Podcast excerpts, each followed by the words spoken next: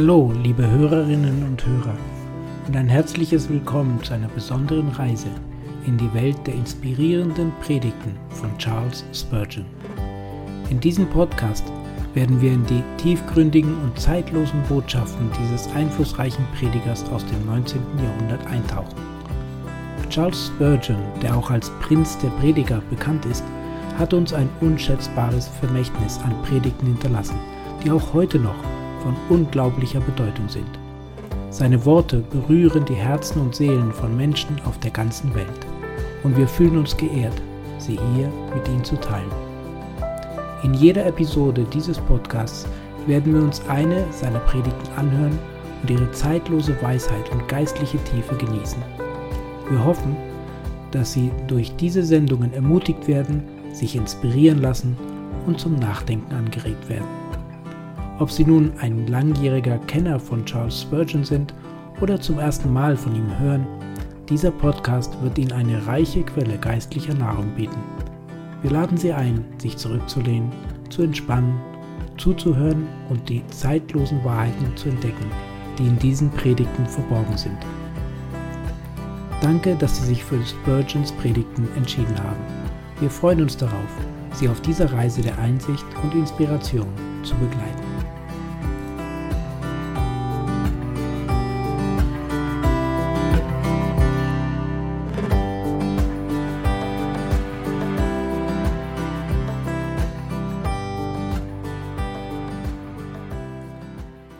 Zu Jesu von Charles Spurgeon. Zuerst gepredigt 1869. Du, den meine Seele liebt. Hohelied 1,7.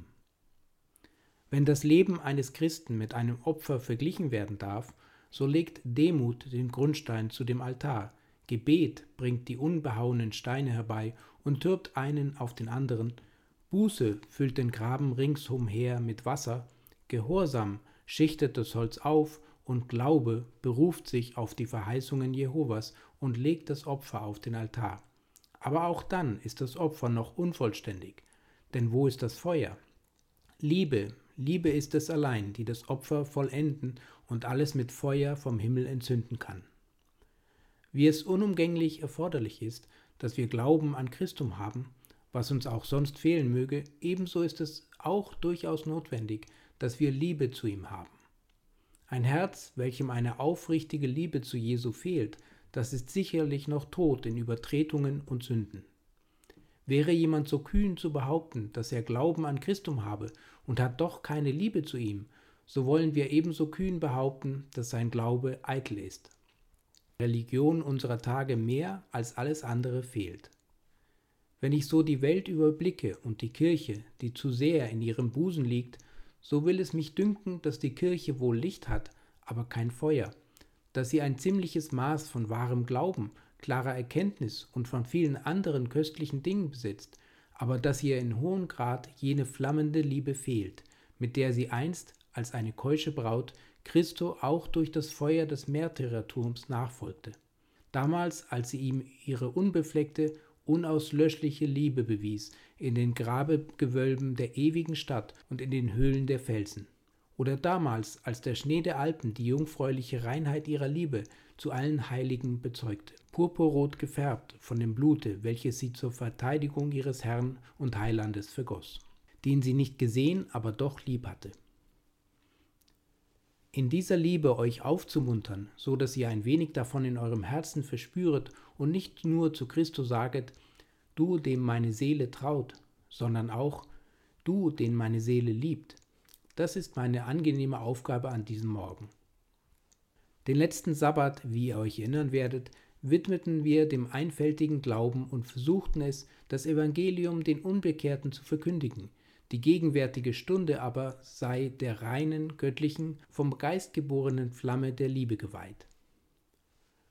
Ich gedenke meinen Text in folgender Weise einzuteilen. Zunächst wollen wir der Beredsamkeit der Lippen zuhören, wie sie in den Worten hervorbricht. Du, den meine Seele liebt. Wir wollen sodann die Gedanken des Herzens untersuchen, die uns rechtfertigen, solche Worte an Christum zu richten. Dann aber wollen wir uns zu einem anderen Punkt wenden, der schöne Worte und richtiges Denken noch übertrifft, nämlich zu den unwidersprechlichen Beweise des täglichen Lebens. Und, o mögen wir immer da imstande sein, es durch die Tat zu beweisen, dass Jesus Christus wirklich der ist, den unsere Seele liebt. Zuerst also spricht sich in der liebevollen Anrede unseres Textes die Beredsamkeit der Lippen aus. Diese Anrede lautet, Du, den meine Seele liebt. Lasst sie uns betrachten und in die einzelnen Teile zerlegen, aus denen sie besteht. Was uns hier zunächst in die Augen fällt, ist die Wirklichkeit der Liebe, die sich in diesen Worten ausspricht.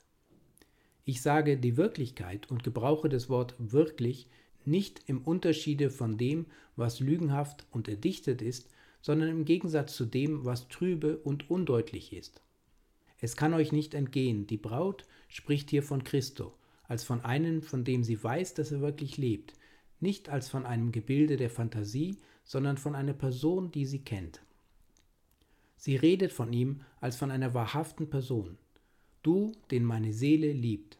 Wahrlich, es sind die Worte einer, die ihn an ihrem Busen drückt, die ihn mit ihren Augen sieht, die seinen Fußstapfen folgt, die da glaubt, dass er ist und dass er der Liebe, die ihn sucht, ein Vergelter sein werde.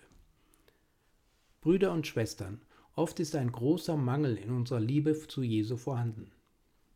Christi Person steht nicht lebendig genug vor unserer Seele. Wir denken an Christum und dann lieben wir die Idee von Christo, die wir uns gemacht haben. Aber, oh, wie wenig Christen betrachten ihren Herrn als eine ebenso wahrhafte Person, wie sie selber sind, wahrer Mensch, ein Mensch, der leiden konnte, ein Mensch, der sterben konnte, Fleisch und Blut, wie wir, und doch auch wahrer Gott, so wahrhaftig, als wäre er nicht unsichtbar und als könnten wir ihn mit unseren Gedanken erfassen. Was wir bedürfen, das ist, dass Christi Person mehr gepredigt und mehr von der Gemeinde geliebt werde. Wir bringen es nicht weit in unserer Liebe, weil Christus nicht so wesentlich vor uns steht wie vor der apostolischen Kirche. Die apostolische Kirche predigte nicht die Glaubenslehre, sie predigte Christum. Sie hatten wenig zu sagen von Wahrheiten, die auf Christum Bezug haben. Es war Christus selber, seine Hände, seine Füße, seine Seite, seine Augen, sein Haupt, seine Dornenkrone, der Schwamm mit Essig, die Nägelmale.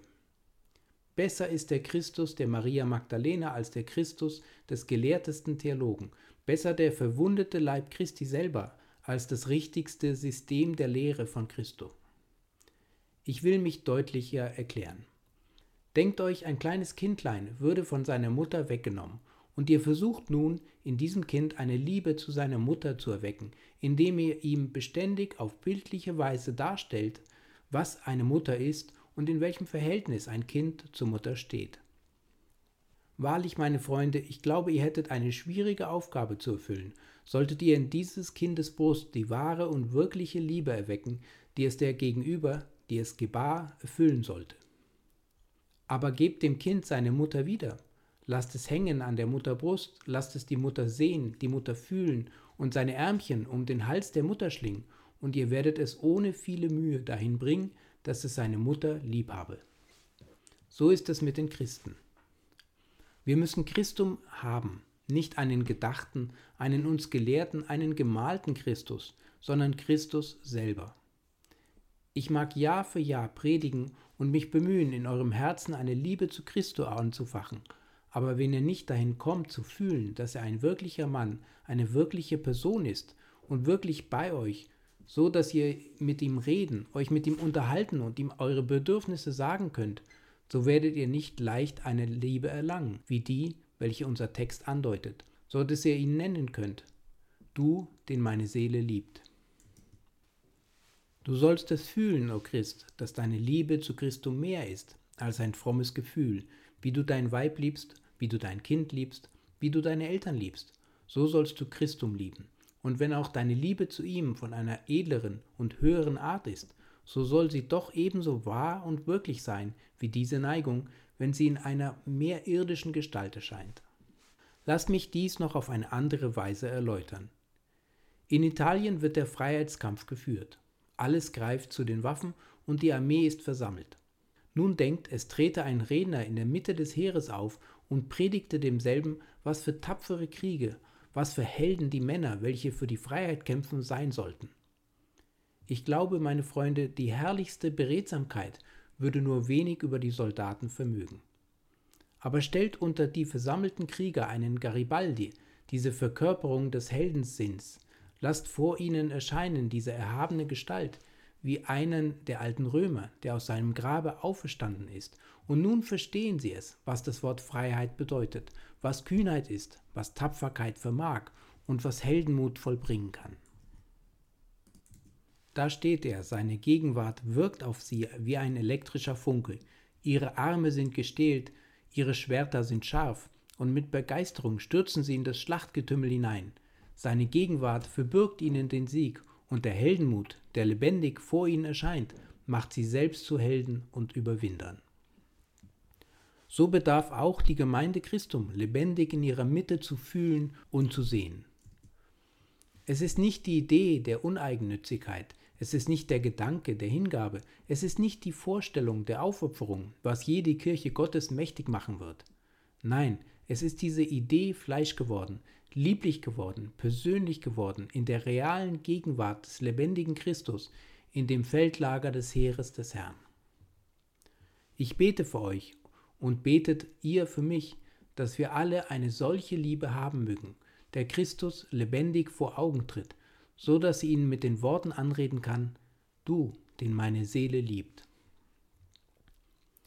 Doch seht den Text wieder an und ihr werdet noch etwas anderes sehr deutlich wahrnehmen. Die Gemeinde spricht in den Worten, die sie mit Bezug auf Christum gebraucht, nicht nur mit einem lebendigen Bewusstsein seiner Gegenwart, sondern auch mit einem lebendigen Bewusstsein ihrer Liebe zu ihm. Viele von euch, die Christum wirklich lieb haben, können selten weitergehen als zu sagen, du, den meine Seele zu lieben wünscht, du, den meine Seele zu lieben hofft. Aber unser Text lautet ganz anders. In dieser Anrede ist auch nicht der leiseste Schatten eines Zweifels oder einer Befürchtung enthalten. Du, den meine Seele liebt. Ist es nicht Seligkeit für ein Kind Gottes, wenn es weiß, dass es Christum lieb hat? Wenn es davon reden kann, als von einer ganz gewissen Sache der innersten Erfahrung. Etwas, was ihm alle Künste des Satans nicht streitig machen können etwas in Betreff dessen es die Hand auf das Herz legen und sich auf Jesum berufend ausrufen kann, Herr, du weißt alle Dinge, du weißt, dass ich dich lieb habe. Johannes 21, 17. Nicht wahr, ist das nicht ein herrlicher Zustand des Herzens? Oder vielmehr umgekehrt, ist das nicht eine traurige, trübselige Stimmung der Seele, wenn wir von Jesu anders als mit der Gewissheit heißer Liebe zu ihm zu reden haben? Allerdings, meine Brüder und Schwestern, mag es Zeiten geben, wenn das Herz, welches von der innigsten Liebe erfüllt ist, eben weil es glühend liebt, weil es aufrichtig liebt, zu zweifeln anfängt, ob es überhaupt liebt. Ach ja, solche Zeiten mag es geben. Aber es werden dann Zeiten großer Seelenangst sein, Tage der ernstlichen Selbstprüfung, Nächte der Not und Anfechtung. Wer Christum in Wahrheit liebt, wird seine Augen nicht schlafen lassen, noch seine Augenlider schlummern, wenn er in Zweifel darüber ist, ob sein Herz Jesu angehört. Nein, spricht er, diese Sache ist zu viel wert für mich, als dass ich es sollte dahingestellt sein lassen, ob ich sie habe oder nicht.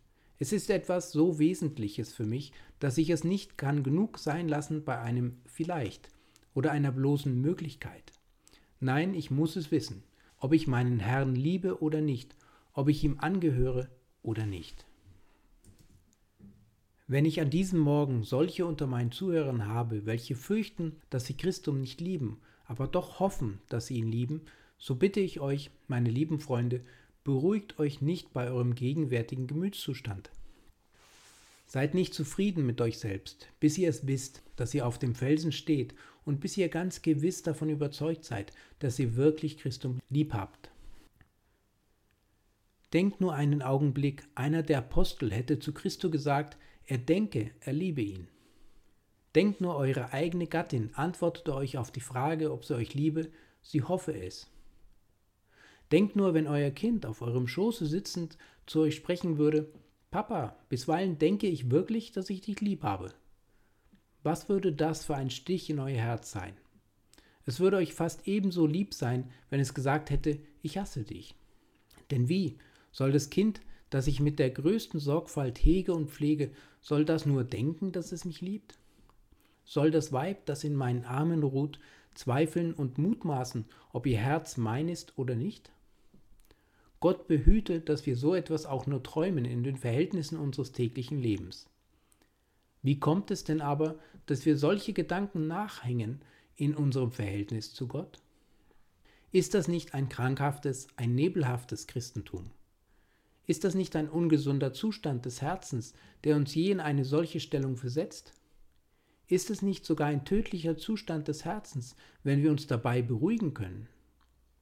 Nein, lasst uns nicht eher ruhen und rasten, bis wir durch das volle Werk des Heiligen Geistes in uns Gewissheit und Zuversicht erlangt haben und mit fester, unerschrockener Stimme sagen können, O du, den meine Seele liebt. Und nun nehmt etwas anderes wahr, was ebenso sehr unsere Aufmerksamkeit wert ist. Die Gemeinde, die Braut Christi, indem sie also von ihrem Herrn spricht, lenkt unsere Gedanken nicht nur auf Zuversichtlichkeit ihrer Liebe, sondern auf die Ausschließlichkeit ihrer Neigung zu Christo. Sie hat nicht zwei Liebhaber, sondern nur einen. Sie spricht nicht ihr, an denen mein Herz hängt, sondern du. Sie hat nur einen, nach dem ihr Herz verlangt. Sie hat alle ihre Liebe in ein Bündel gebunden, und dies Bündel von Myrrhen und Aloen hat sie Christo in den Busen geworfen.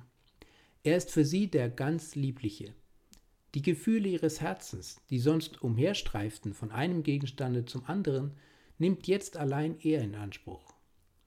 Wie mit einem Brennglase hat sie alle Strahlen der Sonne ihres Herzens in einen Punkt gesammelt und mit all ihrer Glut auf Christum Jesum allein gerichtet.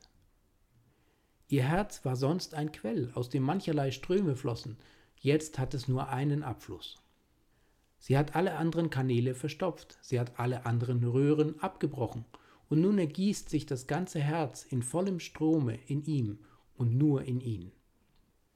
Die Gemeinde in unserem Text ist nicht eine Anbeterin Gottes und Baals zugleich, sie ist keine Zeitdienerin, deren Herz für jeden offen steht, der zu ihr kommt. Sie ist keine Buhlerin, deren Tür für jeden offen steht, der des Weges kommt, sondern sie ist keusch, Sie sieht niemand an als Christum und weiß niemand, dass ihre Seele begehrt, als ihren gekreuzigten Herrn.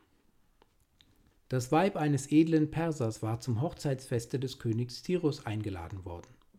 Als sie nun davon heimkehrte, fragte sie ihr Gemahl scherzhafterweise, ob sie nicht glaube, dass der königliche Bräutigam ein gar edler Mann sei. Ich weiß nicht, ob er edel ist oder nicht, lautete ihre Antwort, mein Gemahl schwebte stets vor meinen Augen, so dass ich niemand außer ihm sah. Ich habe niemanden schön gefunden als ihn allein. So, wenn ihr den Christ in unserem Text fragt, ist nicht der und der schön und liebenswürdig, so antwortet er, nein, meine Augen sind ausschließlich auf Christum gerichtet, mein Herz ist so mit ihm beschäftigt, dass ich nicht sagen kann, ob auch noch anderwärts Schönheit zu finden ist. Ich weiß, dass alle Schönheit und Liebenswürdigkeit in ihnen zusammengefasst ist. Sir Walter Raleigh pflegte zu sagen, dass wenn die Geschichte aller Tyrannen vergessen wäre, ihre Grausamkeit, ihr Blutvergießen, ihre Wollust und ihre schändlichen Taten, so könnte doch dies alles durch die Geschichte des Lebens Heinrich des Achten reichlich ersetzt werden. So sage ich auch, aber im Gegensatz dazu, wenn alle Güte, alle Liebe, alle Freundlichkeit und Treue, die es jemals gab, aus dem Gedächtnis der Menschen getilgt werden könnte, so könnte man doch all diese Geschichten wiederfinden in dem Leben Christi.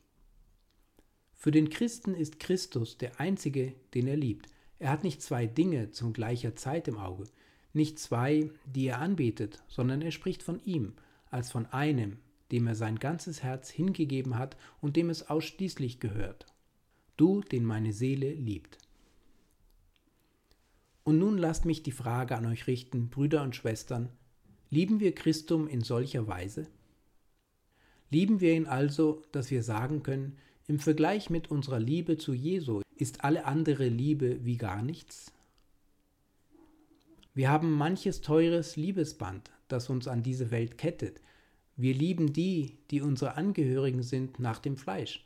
Wir ständen ja tiefer als die unvernünftigen Kreaturen, wenn wir es nicht tun wollten. Doch können einige von uns sagen, wir lieben Christum mehr als Mann oder Weib, als Bruder oder Schwester? Bisweilen ist es uns, als könnten wir mit Hieronymus sagen, wenn Christus mir gebieten würde, diesen Weg zu gehen, und meine Mutter hinge sich an meinen Hals, um mich nach einer anderen Richtung hinzuziehen, und mein Vater stände mir im Wege, kniete vor mir nieder und flehte mich mit Tränen an, nicht zu gehen, und meine Kinder erfassten meines Kleides Saum und suchten mich auf, einen anderen Weg zu ziehen. So reiße ich mich los aus den Armen meiner Mutter, stoße meinen eigenen Vater zu Boden und schiebe meine Kinder zur Seite, denn ich muss Christo nachfolgen. Wir können nicht sagen, wen wir am meisten lieben, bis wir für den einen oder anderen uns entscheiden müssen. Wenn wir aber in eine Lage kommen, in welcher die Liebe zu Christo das Gegenteil von dem gebietet, was die Liebe zu den Menschen gebietet, dann werden wir erfahren, wen wir am meisten lieben. Ach, das war eine schwere Zeit, die Zeit der Märtyrer. Denken wir zum Beispiel an Nicolas Ferrar, der eine Familie von zwölf Kindern hatte, die alle noch klein waren. Seine Feinde hatten es so eingerichtet, dass ihm auf dem Weg zum Scheiterhaufen sein Weib mit all den Kleinen begegnen musste, und sie hatten sie alle in einer Reihe aufgestellt und so am Weg niederknien lassen. Seine Feinde erwarteten, dass er nun gewiss widerrufen und um dieser lieben Kleinen willen sein Leben zu retten suchen würde. Doch nein, nein, er hatte sie alle Gott hingegeben und glaubte, dass der himmlische Vater gewisslich für sie sorgen würde, aber er konnte nicht gegen sein Gewissen handeln, auch wenn er nicht das Glück genießen sollte, diese Vöglein mit seinen Flügeln zu bedecken und unter seine treue Hut zu nehmen. Er nahm eins nach dem anderen in seine Arme und blickte sie an und blickte sie wieder an, und es gefiel Gott, seinem Weibe und seinen Kindern Worte in den Mund zu legen, die ihn ermutigten, statt ihn zu entmutigen, als er von ihnen Abschied nahm.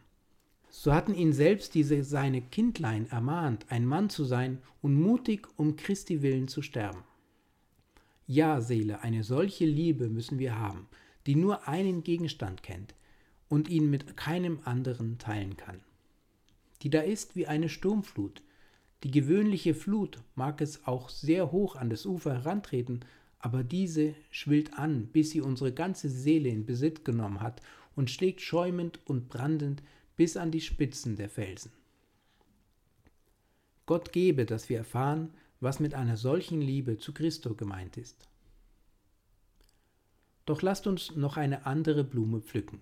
Betrachten wir die Liebe, die sich in unserem Text befindet, noch einmal, so nehmen wir nicht nur ihre Wirklichkeit, ihre Gewissheit und ihre Ausschließlichkeit wahr, sondern auch ihre Beständigkeit. Du, den meine Seele liebt.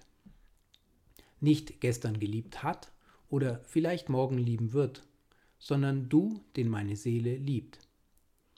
Du, den ich geliebt habe, solange ich dich kenne, und den zu lieben mir ein dringendes Bedürfnis ist, wie das lebensnotwendige Atmen oder das Klima, in dem ich geboren bin. Der wahre Christ ist einer, der Christum ewiglich liebt er ist nicht heute so und morgen so gegen ihn gesinnt. Er drückt ihn nicht heute an sein Herz und wendet sich morgen von ihm ab und sucht sich eine Delilah, dass sie ihn berücke mit ihrer Zauberei. Nein, er fühlt es, dass er ein dem Herrn geweihter ist. Er kann und will sich nicht mit Sünde beflecken. Er will ihr zu keiner Zeit und an keinem Ort dienen. Liebe zu Christo in einem treuen Herzen ist wie die Liebe der Taube zu dem Täuberich. Stirbt der Täuberich, so kann die Taube nichts in der Welt bewegen, sich einen anderen Gatten zu nehmen, sondern sie sitzt still auf ihrer Stange und seufzt ihre trauernde Seele aus, bis auch sie stirbt. So würde es auch dem Christen ergehen, hätte er keinen Christus mehr, so müsste auch er sterben, denn sein Herz ist Christi Eigentum geworden. Und wäre also Christus fort, so wäre auch die Liebe dahin, dann wäre auch sein Herz fort, und ein Mensch ohne Herz ist tot. Das Herz ist es nicht das belebende Organ des Leibes? Die Liebe ist sie nicht das belebende Organ der Seele? Und doch gibt es einige, die bekennen, dass sie den Meister lieben, aber sie wandeln mit ihm nur dann und wann und gehen bald umher wie Diener bei den Zelten der Sichemiten. 1. Mose 34,1 O hütet euch, ihr Bekenner, die ihr suchet, zwei Männer auf einmal zu haben. Mein Meister wird sich nie dazu verstehen, sein Recht mit einem anderen Manne zu teilen. Er ist nicht mit einem halben Herzen zufrieden. Mein Meister, so voll von Mitleiden und so zärtlich er auch ist, hat doch einen zu hohen Geist, als dass er sich herablassen sollte, ein Königreich mit einem anderen in Kompanie zu besitzen. Canute, der dänische König, mochte England mit Edmund mit dem eisernen Arm teilen, weil er nicht das ganze Land gewinnen konnte. Aber mein Herr will entweder jeden Zoll breit von dir haben oder gar keinen.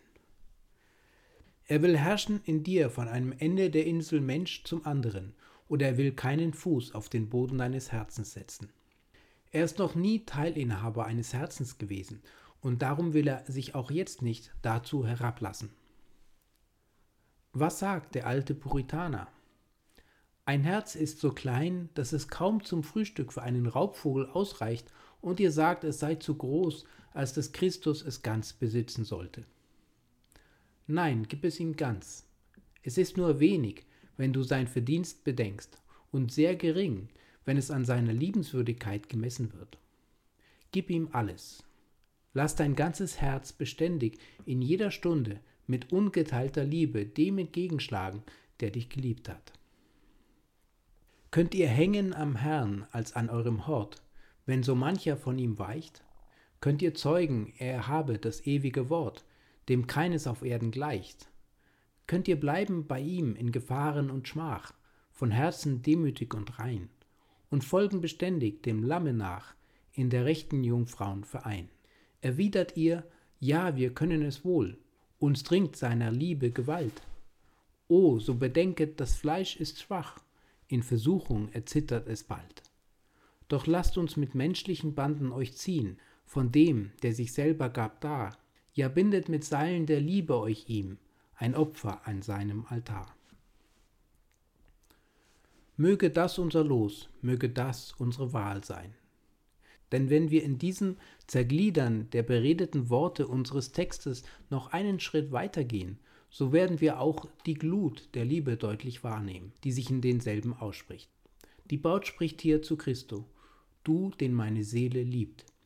Sie meint damit nicht, dass sie ihn ein wenig liebe oder dass sie ihn in der gewöhnlichen Weise liebe, sondern dass sie ihn liebe in der ganzen Tiefe und Bedeutung des Wortes. O Christen und Christinnen, ich bezeuge es laut vor euch, ich fürchte, dass es tausende von Bekennern gibt, welche den Sinn des Wortes Liebe mit Bezug auf Christum noch nie erkannt haben. Sie wissen, was Liebe heißt, in menschlichen Verhältnissen, da haben sie ihre Glut verspürt und haben erfahren, wie sie jede Kraft des Leibes und der Seele mit sich fortreißt, aber sie können das nicht sagen von ihrer Liebe zu Christo. Ich weiß, du kannst sein Wort predigen, aber hast du ihn lieb? Ich weiß, du kannst zu ihm beten, aber hast du ihn auch lieb? Ich weiß, du vertraust auf ihn, wenigstens glaubst du, dass du es tust, aber liebst du ihn? Ach, ist in deinem Herzen eine Liebe zu Jesu, wie die der Braut, wenn sie spricht, er küsse mich mit den Küssen seines Mundes, denn deine Liebe ist besser als Wein. Hohelied 1, 2. Nein, sprichst du, solche Ausdrücke sind mir zu vertraulich.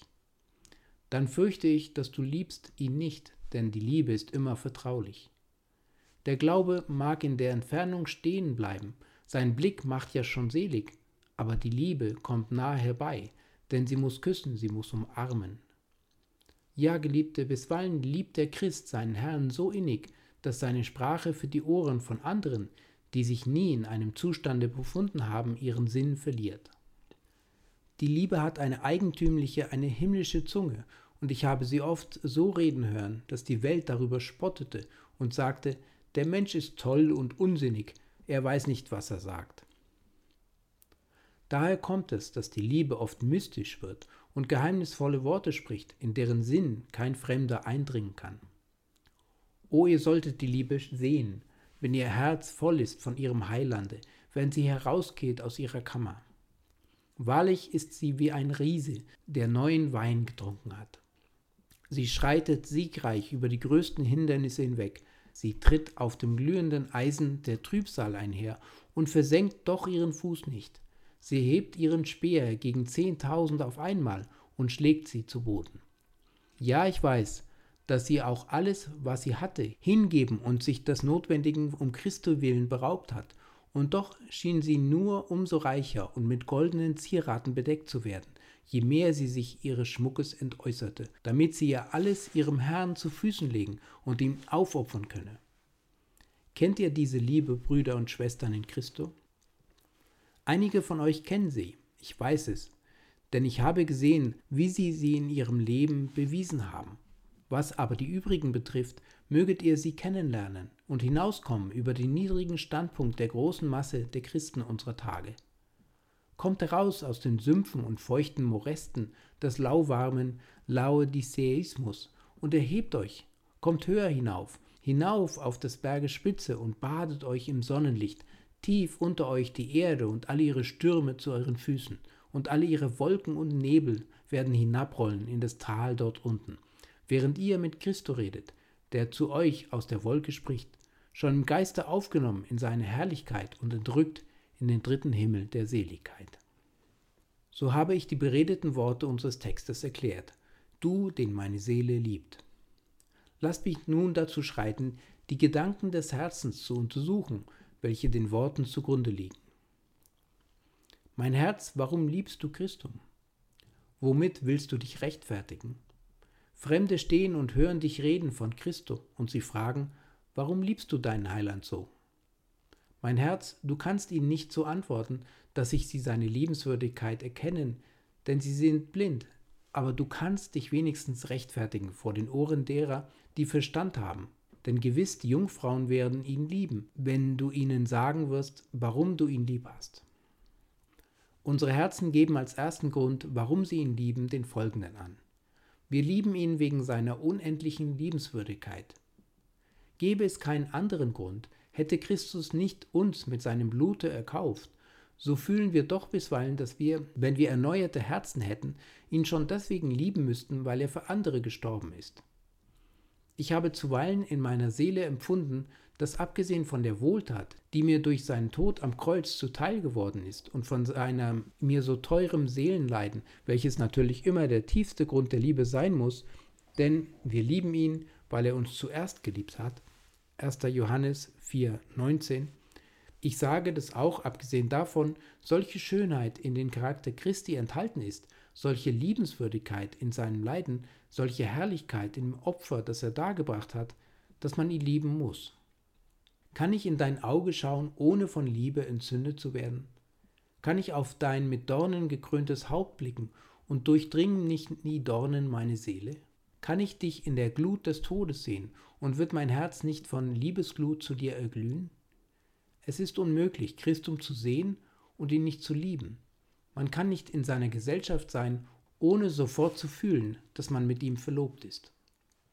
Gehe und kniee neben ihm, nieder im Garten von Gethsemane, und gewiss, jeder heiße Blutstropfen, der zur Erde rinnt, wird ein unwiderstehlicher Grund sein, weshalb du ihn lieben musst.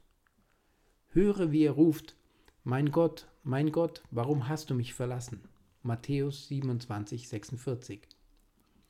Bedenke, dass er dies aus Liebe zu anderen erleidet, und du musst ihn lieben. Wer jede Geschichte eines Mannes wie Moses gelesen hat, der muss ihn für den außerordentlichsten Menschen halten, den es je gegeben hat. Wir bewundern ihn und blicken auf zu ihm wie zu einem Koloss, einem gewaltigen Riesen der alten Zeit. Aber wir fühlen nie die geringste Liebe zu Moses in unseren Herzen. Wir können es nicht. Es ist ein unliebenswürdiger Charakter. Zu bewundern gibt es da viel, aber nichts, das unsere Neigung gewinnt. Auch wenn wir Christum sehen, so blicken wir empor, aber nicht nur das, sondern es zieht uns auch etwas empor. Wir bewundern nicht sowohl, sondern lieben vielmehr. Es ist nicht sowohl Anbetung als Umarmen seiner Gestalt. Sein Charakter bezaubert, fesselt, überwältigt und zieht unseren Geist mit der unwiderstehlichen Macht seiner heiligen Anziehungskraft hinauf zu ihm. Aber die Liebe hat noch einen anderen Grund, weshalb sie Christum liebt, nämlich Christi Liebe zu ihr. Hast du mich geliebt, Jesus, König des Himmels, Herr der Engel, Gebieter aller Welten, hast du mir dein Herz geschenkt? Was, hast du mich vor Alters her geliebt und mich auserwählt für dich in der Ewigkeit? Hast du fortgefahren, mich zu lieben, als die Zeiten dahinrollten? Bist du vom Himmel herniedergekommen, um mich zu gewinnen, dass ich deine Braut sei? Und liebst du mich so, dass du mich in dieser armen Wüstenei der Welt nicht allein lassen wolltest? Ja, bist du eben diesen Tag damit beschäftigt, mir ein Haus zu bauen, in dem ich ewig mit dir wohnen soll. O Herr, dann müsste ich ja der elendste der Elenden sein, wenn ich dich nicht lieben wollte. Ich muss dich lieben, ich kann nicht widerstehen. Der Gedanke, dass du mich liebst, zwingst meine Seele, dich zu lieben. Mich, mich. Was war in mir, dass du mich schön finden konntest? Ich sehe keine Schönheit in mir. Meine Augen sind rot geweint wegen meiner Schwärze und Hässlichkeit. Ich habe selbst den Kindern der Menschen zugerufen, seht mich an, weil ich so schwärzlich bin, weil die Sonne mich verbrannt hat. Hohelied 1,6. Und du siehst Schönheit in mir? Welch ein Auge musst du haben? Oder vielmehr, du siehst in mein Auge wie in einen Spiegel, und so kommt es, dass du dich selber siehst, und es ist dein Bild, das du liebst. Sicherlich, du kannst mich nicht lieben. O welch ein entzückender Text ist es im Hohenliede, wo Christus zu der Braut spricht, Schön bist du, meine Freundin, in allem, und kein Makel ist an dir. Hohelied 4,7 Könnt ihr euch denken, dass Christus das zu euch sagen würde? Und doch hat er es gesagt. Schön bist du, meine Freundin, in allem, und kein Makel ist an dir. Er hat deine Schwärze hinweggenommen, und du stehst in seinen Augen so vollkommen da, als wenn du niemals gesündigt hättest, und so voll Lieblichkeit, als wärst du jetzt schon so, wie du einst sein wirst, wenn du ihm endlich gleich sein wirst. O Brüder und Schwestern, einige von euch müssen mit besonderem Nachdruck sagen, hat er mich geliebt, so muss ich ihn wieder lieben. Während ich eure Reihen überblicke, sehe ich hier einen Bruder, der Christum liebt. Nicht viele Monate ist es her, da fluchte er ihm noch. Da sitzt ein frühender Trunkenbold und dort einer, der Verbrechen halber im Gefängnis saß, und er hat dich geliebt, ja dich, dich, der du das Weib deines Busens misshandeln konntest, weil sie den teuren Jesu-Namen liebte, dich, der du nichts lieber tatest, als seinen Tag zu entheiligen, seinen Diener zu verachten und deinen Hass gegen seine Sache an den Tag zu legen, und doch hat er dich geliebt. Und mich, ja mich, der ich meiner Mutter Gebete vergaß und nicht achtete auf die Tränen meines Vaters, der ich so viel Licht hatte und doch sündigte. Mich hat er geliebt und seine Liebe zu mir bewiesen. Ich beschwöre dich, o oh mein Herz, bei den Rehen und bei den Hinden auf dem Felde, dass du dich ganz und auf ewig hingibst meinem Geliebten und dich freudig für ihn aufopferst. Beschwört ihr also eure Herzen an diesem Morgen? O gewiss tut ihr es, wenn ihr Jesum kennt und dann bedenkt, dass dieser Jesus euch liebt. Doch noch einen stärkeren Grund gibt uns die Liebe an. Die Liebe fühlt, dass sie sich Christo hingeben muss, wegen dessen, was Christus für sie gelitten hat. Sehe ich Christum Blut schwitzen in Gethsemane und muss ich nicht ihn lieben? Sehe ich ihn als das Lamm Gottes dahingegeben, für mich auf Golgatha, und muss ich seiner nicht stets gedenken? Ja, wenn auch manche Kraft meines Geistes im Tode zerfällt, so solle doch der Name Jesu Christo auch dann noch in meinem Gedächtnis sein. Seine Marter haben seinen Namen brennend in unsere Herzen eingedrückt. Stehen wir und sehen ihn verspottet von den Kriegsknechten des Herodes, sehen wir ihn nichts geachtet und angespeit von verruchten Lippen, sehen wir, wie die Nägel seine Hände und seine Füße durchbohren, sehen wir ihn in der furchtbarsten Angst der Seele sterben so müssen wir ausrufen. Und hast du alles das für mich erduldet, dann muss ich dich lieben, o Jesus. Mein Herz fühlt, dass niemand einen solchen Anspruch auf mich hat als du, denn niemand hat sich so für mich aufgeopfert wie du. Andere mögen um meine Liebe geworben haben, mit dem Silber irdischer Zuneigung und mit dem Gold eines treuen und liebevollen Sinnes, aber du hast sie erkauft mit deinem kostbaren Blut. Darum hast du den größten Anspruch darauf. Dein soll mein Herz sein. Dein soll es bleiben immer da. So rechtfertigt sich die Liebe. Freudig trete ich hier und verteidige die Liebe des Gläubigen zu seinem Herrn. Ich wünschte nur, es gäbe mehr, was ich zu verteidigen hätte. Ich wage es hier hinzutreten und die höchste Schwärmerei solcher Worte, den wildesten Fanatismus solcher Taten in Schutz zu nehmen, die aus der Liebe zu Christo hervorgegangen sind. Ich wiederhole es, ich wünschte nur, ich hätte mehr der Art zu verteidigen in unseren entarteten Zeit.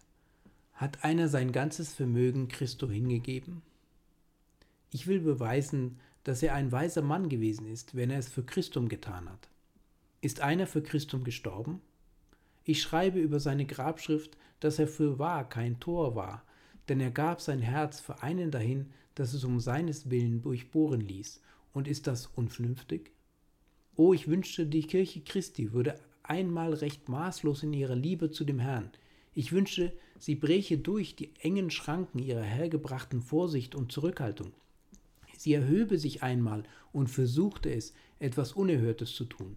Das Zeitalter der Wunder kehrte wieder.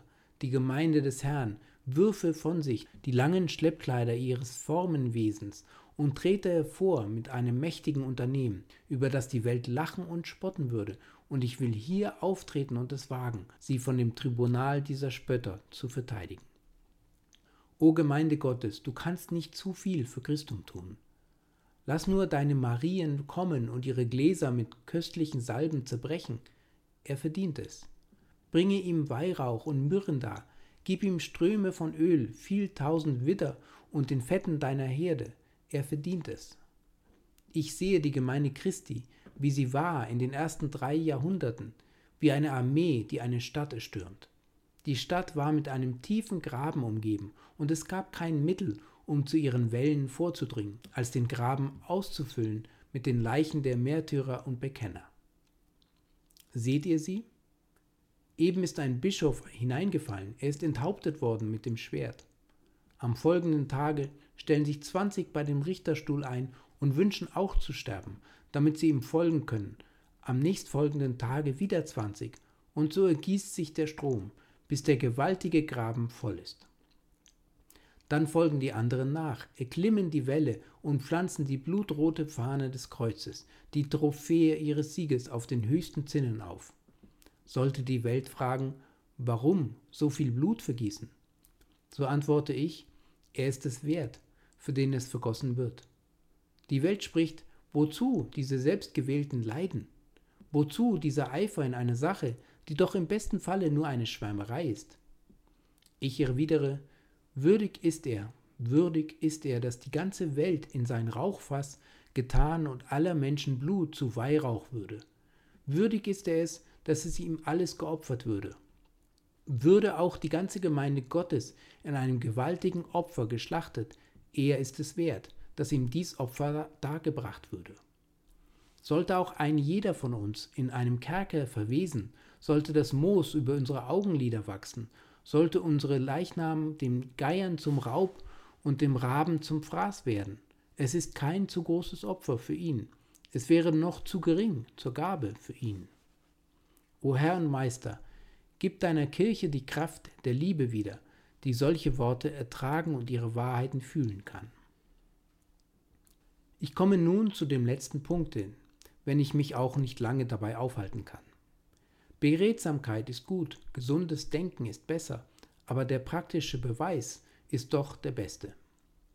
Ich versuchte beredt zu sein, als ich die Worte unseres Textes erklärte. Ich wandte mich an den euren Verstand, indem ich euch die Gründe für diese Liebe, von der in unserem Text die Rede ist, vorgehalten habe. Und nun will ich, dass ihr mir, ich kann es nicht für euch tun, ich will, dass ihr mir ein jeder für seine Person den Beweis eurer Liebe zu Christo in eurem täglichen Leben geben sollt. Lasst die Welt sehen, dass eure Christenname kein bloßes Aushängeschild ist, ein Aushängeschild für etwas, das gar nicht vorhanden ist, sondern dass Christus in der Tat für euch der ist, den eure Seele liebt. Ihr fragt mich, wie ihr das anzufangen habt, und ich antworte folgendermaßen. Meine Meinung ist nicht die, dass ihr euch das Haar scheren und Mönche werden sollt, oder dass du dich, meine Schwester, in ein Kloster einsperren und eine Nonne werden sollst. Denn es wäre leicht möglich, dass ihr dadurch viel mehr eure Eigenliebe als eure Liebe zu Christus zeigtet. Sondern was ich meine ist das. Geht jetzt nach Hause und während der Wochentage treibt die gewöhnlichen Geschäfte eures Berufes und versucht, ob ihr Christum nicht in eurem Beruf verherrlichen könnt. Für mich als ein Prediger muss es natürlich weniger ehrenvoll sein als für euch, Christo zu dienen, weil ich ja für meine Arbeit bezahlt werde. Und es wäre nichts Besonderes, wenn ich mir ein goldenes Bild Christi daraus verfertigte. Wie wohl ich dieses Werk, Gott weiß es, schwerer finde, als dass es meine schwache Kraft ohne Hilfe von oben ertragen könnte. Aber wenn ihr das Bild Christi im Eisen, im Ton oder im gewöhnlichen Metall eures täglichen Berufes ausprägt, oh, das ist in der Tat etwas Großes und Herrliches. Und ich bin gewiss, dass ihr Christum in eurer Lebensweise ebenso gut verherrlichen könnt, wie ich in der meinigen. Und vielleicht noch mehr, denn einige von euch mögen mehr Armut und Not erfahren, mögen mehr Versuchungen und Feinde gehabt haben als ich. Und wenn ihr dann Christum in allen diesen Prüfungen liebt, so könnt ihr dadurch einen viel kräftigeren Beweis davon liefern, wie wahr eure Liebe zu ihm ist und mit welcher Gotteskraft sie euch erfüllt. Geht denn und sucht morgen und übermorgen Gelegenheiten auf, etwas für Christum zu tun. Verteidigt seinen teuren Namen, wenn ihr ihm schmähen hört. Und wenn ihr seht, dass er in seinen Gliedern verwundert ist, so tut wie Eleanor, die Königin von England, saugt das Gift aus seinen Wunden. Lasst euch lieber schmähen, als dass er entehrt werden sollte. Bekennt ihn mutig und immer da und vertretet kühn seine Sache. Lass es ihm nicht an einem Freund fehlen, denn er bewies sich als deinen Freund, da du keinen anderen Helfer hattest. Triffst du mit irgendeinem Glied seines armen Volkes zusammen, so erzeige ihm Liebe um seinetwillen, wie David dem Mephiboset Liebe erzeigte, um Jonathas willen. Weißt du, dass irgendwelche unter ihnen Hunger leiden, so setze ihnen Speise vor. Es ist ebenso gut, als wenn du Jesu Christus selber die Schüssel vorsetztest. Siehst du, dass sie nackt sind, so kleide sie. Du kleidest Christum, wenn du die Seinigen kleidest. Ja, suche seinen Kindern nicht allein im zeitlichen Gutes zu tun, sondern suche auch immer da ein Christus für die zu sein, die noch nicht seine Kinder sind. Gehe unter die Gottlosen, unter die Verlorenen und Verworfenen, verkünde ihnen seine Worte, sage ihnen, dass Christo Jesus in die Welt gekommen ist, Sünder selig zu machen. Gehe seinem verlorenen Schafe nach, sei du ein Hirt, wie er ein Hirt gewesen ist, so wirst du deine Liebe zu ihm zeigen. Gib ihm, was du vermagst, setze ihn zum Erben eines Teils deines Besitztums eins. Ich würde nicht glauben, dass ich meinen Freund liebte, wenn ich ihm nicht zuweilen ein Geschenk machte. Ich würde nicht glauben, dass ich Christum liebte, wenn ich ihm nicht etwas darbrächte, wenn ich ihm nicht um Geld Kalmus kaufte oder ihn mit dem Fett meiner Opfer füllte. Neulich hörte ich eine Frage tun mit Bezug auf einen alten Mann, der lange gläubig gewesen war. Es hieß, er hätte so und so viel hinterlassen, und einer sagte, aber hat er auch Christo etwas vermacht? Da lachte der andere und meinte, es wäre lächerlich, so etwas zu fragen. Ach ja, so erscheint es. Und das kommt daher, weil man mit den Gedanken an Christum nicht den Gedanken an eine bestimmte Person verbindet. Hätten wir aber eine solche Liebe zu ihm, wie ich sie oben beschrieben habe, so wären es eine ganz natürliche Sache, dass wir ihm etwas schenken, dass wir für ihn lebten, dass wir ihm auch zuletzt, wenn wir etwas übrig hätten, etwas vermachten und so unserem Freund auch im Tod durch unser Testament einen Beweis davon geben, dass wir seiner gedacht haben, wie er ja auch in unserer, in seinem Testament, in seinem letzten Willen gedacht hat. O Brüder und Schwestern, was die Gemeinde des Herrn bedarf, ist mehr verschwenderische Liebe zu Christo. Ich wünschte, dass ein jeglicher unter euch seine Liebe zu Christo hin und wieder durch etwas an den Tag legte, was alles hinter sich ließe, das er je für ihn getan hat. Ich erinnere mich, dass ich neulich einmal sagte, die Gemeinde Gottes sollte ebenso sehr auf neue Erfindungen sinnen wie die Welt. Wer weiß, was noch alles für Maschinen ans Licht treten werden, da jeder unter uns darüber aus ist, etwas Neues zu finden. So sollte auch das Volk des Herrn spekulieren und immer einen neuen Plan zur Erweiterung des Reiches Christi aussinnen. Robert Reikes erfand die Sonntagsschule, John Pounds die Lumpenschulen, aber sollen wir dabei stehen bleiben, dass wir mit den Maschinen, die sie erfunden haben, arbeiten? Nein, wir müssen wieder etwas Neues erfinden. Durch jene Predigt, die ich in der Surrey-Halle über das Weib mit dem Glas köstlicher Salbe hielt, geschah es, dass unsere Brüder zuerst auf den Gedanken zur Gründung der mitternächtlichen Mission zur Rettung unglücklicher Frauen kamen. Aber wir sind noch nicht am Ende angelangt. Ist keiner zugegen, der etwas Neues für Christum ersinnen kann? Ist kein Bruder hier, der etwas mehr für ihn tun kann, als heute oder gestern oder während des verflossenen Monats getan worden ist? Ist niemand zugegen, der es wagen will, befremdlich, einzigartig und ungebärdig und in den Augen der Welt fanatisch zu erscheinen? Denn das ist keine wahre Liebe, die nicht in den Augen der Welt fanatisch erscheint. Das ist gewiss keine Liebe, die sich immer in beengende Formen zwängt. O möchte der Herr dir doch den Gedanken ins Herz geben, ihm ein ganz ungewöhnliches Dankopfer darzubringen oder einen ungewöhnlichen Dienst zu leisten, dass also Christus geehrt werde mit den besten deiner Lämmer und dass das Fett deiner Opfer herrlich emporwalle durch den Beweise deiner Liebe zu ihm. Gott segne uns als Gemeinde. Ich kann seinen Segen nur erflehen, denn diese Lippen weigern sich, so über seine Liebe zu sprechen, wie ich glaube, sie in seinem Herzen zu kennen und wie ich sie mir mehr und mehr zu fühlen wünsche. Sünder, vertraue Christum, ehe du dich bemühst, ihn zu lieben, und glaube ihm. Amen.